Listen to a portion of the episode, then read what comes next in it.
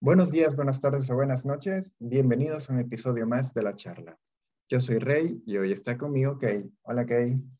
Hola Rey, hola a todos, ¿qué tal? ¿Cómo están? Espero que todos muy bien. Además, contamos con la invitada especial del día de hoy, Isabela Sánchez. ¿Qué tal Isabela? Todo bien, y ustedes, primeramente le quiero dar muchas gracias a ustedes por haberme invitado. Isabela es estudiante de la carrera de psicología es editora de unas revistas digitales que están pegando fuerte en Honduras. ¿Y el episodio de hoy de qué va a tratar, Kate? Bueno, pues como sabemos, el cortejo tradicional hoy en día está obsoleto.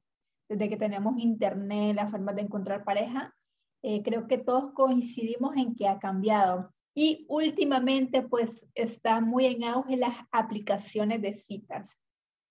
Han adquirido popularidad y creo que todos conocemos a un amigo, a alguien o nosotros mismos hemos utilizado este tipo de aplicaciones. Incluso conocemos personas que están casadas ya y que se conocieron a través de estas. Sin embargo, también escuchamos historias un poco negativas, vamos a decirlo así, y por lo tanto queremos hablar y dar nuestra opinión acerca de las ventajas y de las desventajas que representan este tipo de aplicaciones. ¿Qué te parece este episodio, Isabela? Pues la verdad que es un tema muy, muy bueno porque este, estamos entrando también a lo que es a las aplicaciones para conocer nuevas personas. Bueno, como estudiante de psicología, Isabela, ¿estás de acuerdo con pensar de repente que es para personas que son muy promiscuas o personas que de repente son muy tímidas? ¿Crees que hay algo característico en el usuario de estas aplicaciones? yo tuve la curiosidad de poder ver es lo que pasa en esas aplicaciones. No simplemente uno busca algún romance, sino que para conocer nuevas personas alrededor del mundo. Y pienso que los perfiles que más se destacan ahí son como fotos falsas o de repente de famosos o de otras personas. Son cuentas que se crean de otras personas que son fotos reales y de repente nunca se sabe, ¿verdad? Yo estoy investigando un poco sobre esto y aquí en, en, España unos científicos, investigadores de una universidad de Zaragoza se dieron a la tarea de meterse y crear un perfil en estas aplicaciones en Tinder y en Grinder y se metían cada día para ver cómo era la dinámica, justo lo que vos hiciste en la cuarentena, ver cómo era la dinámica. Y ellos concluyeron de que realmente el perfil o las características de un usuario de estas aplicaciones es de una persona que va al supermercado, o sea, cualquier persona. No hay una característica que los pueda definir, sí que lo que vos mencionás tiende a caer en lo que dice Kay, que realmente a veces son perfiles falsos o que puede ser una trampa o en vez de beneficiar,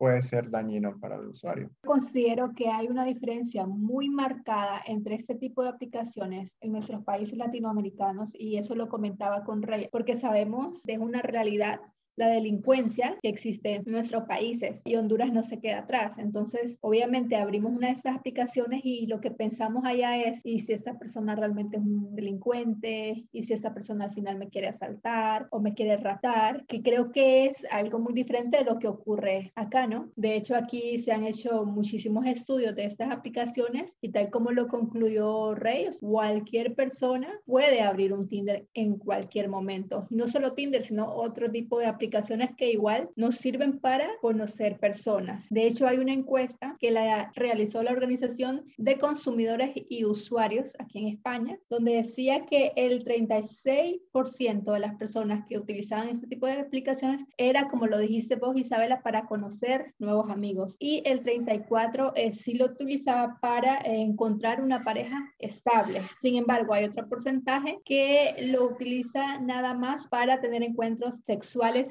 sin compromiso y este es el 31% y vemos que las personas realmente abren este tipo de aplicaciones con motivaciones que son diferentes y ese sería un punto en contra. Hay muchísimos puntos también a favor, pero este en especial es un punto en contra por las motivaciones diferentes por las que abrimos este tipo de aplicaciones. Ahora bien, hoy en día igual hay muchas aplicaciones que sí que de entrada te dicen que son personas interesadas en buscar parejas estables. Claro que para eso tenemos que conocer la persona y ver si tenemos cosas en común, o sea, no solamente la atracción física que podemos sentir al verla. Avanzando un poco entonces, ¿qué les parece si mencionamos o hablamos de algunos mitos de los usuarios de estas aplicaciones? Uno de los mitos que los podríamos descartar ya, entonces sería decir que estas aplicaciones solo las utilizan las personas promiscuas, porque realmente ya sabemos de que no, no es así. O sea, hay personas que no necesariamente eh, son promiscuas y utilizan esto. Ese es uno que yo podría mencionar. Un mito que yo puedo mencionar y que, bueno,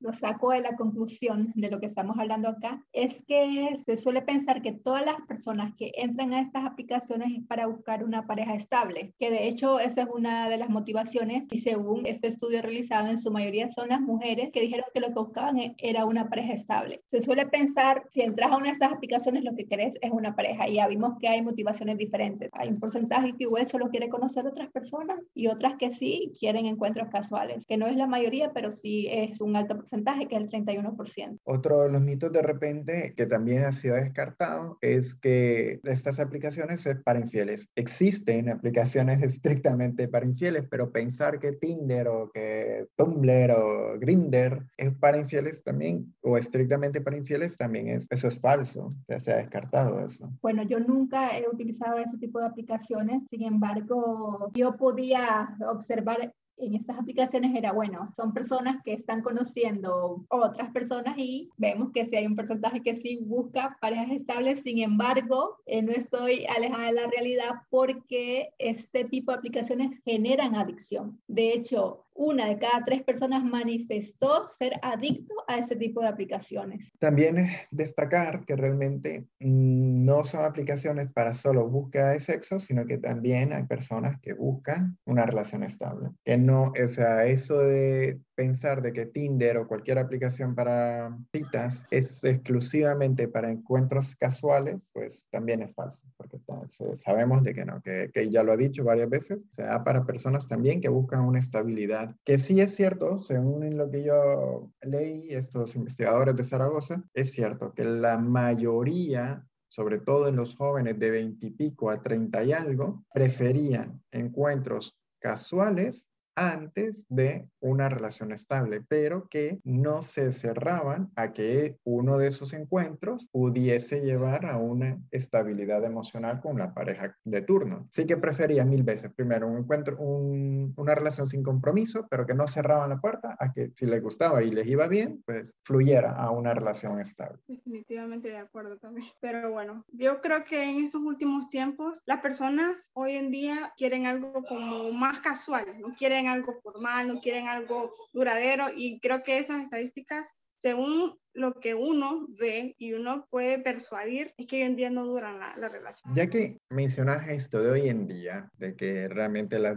las, relaciones no duran mucho, aparentemente, ¿por qué no hablamos un poco entonces de los beneficios, los pros o los contras de, una, de unas aplicaciones de citas? Por ejemplo, en tu caso, Isabela, vos que estuviste con eso, no sé cuánto tiempo habrás estado, yo, yo sé que te terminó por aburrir, pero en tu opinión, en tu experiencia propia, hago constar que estas son opiniones de nosotros tres, son experiencias personales. En el caso de Isabela, no queremos ofender a nadie. ¿eh? Vamos a hablar de opiniones personales. Isabela, tu opinión, ¿estás a favor o estás en contra y por qué de las aplicaciones de citas? Yo estoy en contra porque hay más desventajas que ventajas. ¿Y por qué razón? Porque a veces han habido situaciones, no es mi caso, ¿verdad? Una, una tía mía le pasó que por medio de aplicaciones así, le pidieron dinero por alguna cita y de ahí viene la pérdida también. Entonces, no, no estoy de acuerdo. No encontrás ningún beneficio para nada. En pareja no, pero si uno, como yo, yo entré por conocer personas, por tener amistades, cosa que no es como que muy proactivo, pues porque uno nunca sabe también con quién platica. Ok, ¿qué opinas? Yo considero que hay muchas ventajas eh, con estas aplicaciones.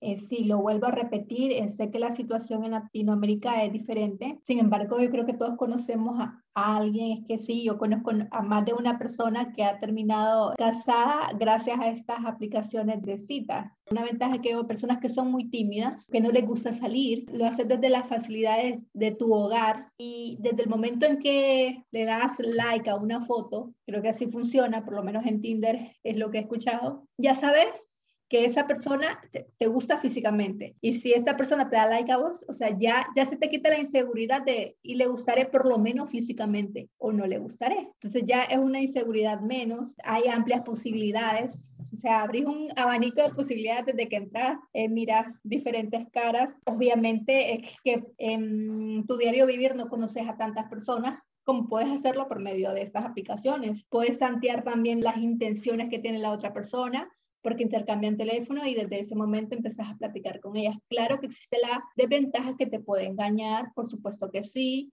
eh, que puedes crear expectativas que a la hora de conocerlo no es lo que imaginaste, no conectar emocionalmente, que eso sí sucede en la vida real, que de repente no te gusta alguien físicamente, pero al conocer su personalidad te atrae y bueno, resultas enamorado, conectas emocionalmente con esa persona, pero en estas aplicaciones igual puede suceder. O sea, ya de entrada te gusta físicamente, te atrae físicamente la persona y al conocerla, si te gusta su personalidad, puedes conectar emocionalmente. O sea que quizás tengas que conocer a varias personas, puede ser, pero quizás y la primera que conoces igual y es la persona con la que al final pues construir una relación estable. Yo estoy de acuerdo con Kate. No soy un usuario de estas aplicaciones, pero para mí tiene muchas ventajas. Sí es cierto que estamos viviendo en la época del automatismo. Todo lo queremos para allá. Incluso, o sea, tener una cita lo podemos conseguir dándole un, un like, un match, un swipe a una foto. No sé si es que estamos tan modernos, estamos tan avanzados que hasta eso se ha perdido, pero eh, como decimos, ok, es una ventaja porque puedes estar en el salón de tu casa y,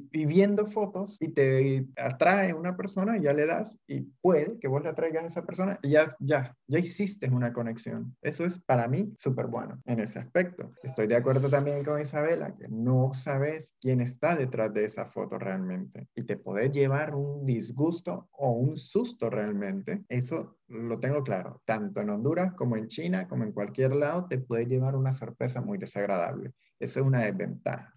Pero vuelvo a lo que dice Kate. El hecho de saber que a esa persona yo también la traigo, ya a mí me relaja y yo ya sé, bueno, por lo menos físicamente estamos en la misma sintonía. Porque eso de saber si le gusta o no le gusta, entender las indirectas que una mujer pueda dar, Dios mío, es lo más complicado del universo. Y eso es otro punto que iba a decir. Realmente estas aplicaciones para las mujeres es súper más ventajoso. Y no lo digo yo, también lo decía esta este artículo de estos de Zaragoza. O sea, una mujer se da el lujo de decir, este sí, este no, este sí, este no. Mientras que los hombres encuestados le daban match a todo, carne al gancho prácticamente. Mientras que la mujer no, la mujer, y eso lo hace en la vida real también. La mujer tiene 25 pretendientes y se da el lujo de escoger los tres que más le gusten, los cinco que más le llamen la atención.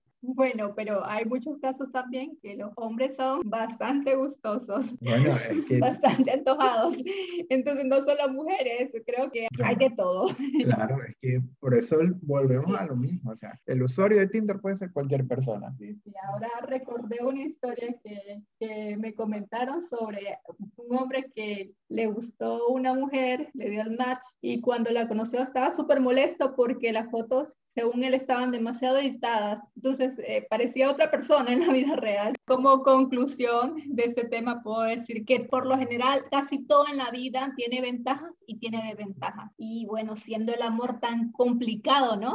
¿Cómo no van a haber ventajas y desventajas en citas que se crearon realmente para este fin, encontrar una pareja estable? Claro, vamos a encontrar personas que están buscando relaciones casuales. En el amor así es. Yo siempre me digo que el que encuentra el amor no lo busca tanto. Realmente disfrutar esos momentos y tratar de conectar más que todo emocionalmente, que eso es lo difícil en toda esta parte. ¿Te gustaría decir algo para concluir el, episodio, Isabela? Lo que me queda decir es que hay que tener mucho cuidado, hay que tomar responsabilidad de lo que vamos a hacer si vamos a usar esas aplicaciones, no poner toda nuestra vida o mucha información valiosa de nosotros, porque allá afuera hay un montón de gente peligrosa. Muchas gracias, Isabela. Yo quisiera dar mi conclusión. Eh, en amor todo se vale. Es cierto que hay de todo detrás de una pantalla, no sabemos quién está, pero si esto, vos que acabas de bajar Tinder, vos que estás en Grindr, vos que estás en cualquier de estas aplicaciones, realmente estás queriendo encontrar a alguien, ojalá lo encontres, ojalá lo encontres. Ojalá que lo pases bien, que no tengas malos ratos o malas experiencias como le pudo haber pasado a Isabela, porque sé, yo también tengo conocidos que han encontrado a su pareja y están bien y están felices y están contentos. Pues yo te deseo la misma suerte, porque en el amor todo se vale. Y si esto lo puedes utilizar para encontrar a quien te guste, a quien querrás, perfecto. Pero, como dice Isabela, con responsabilidad. Llegamos hasta el final del episodio. Muchísimas gracias por estar conmigo el día de hoy. De verdad, Isabela, el gusto para nosotros. Al fin grabamos, así que excelente. Muchísimas gracias y a vos que nos estás escuchando. Adiós.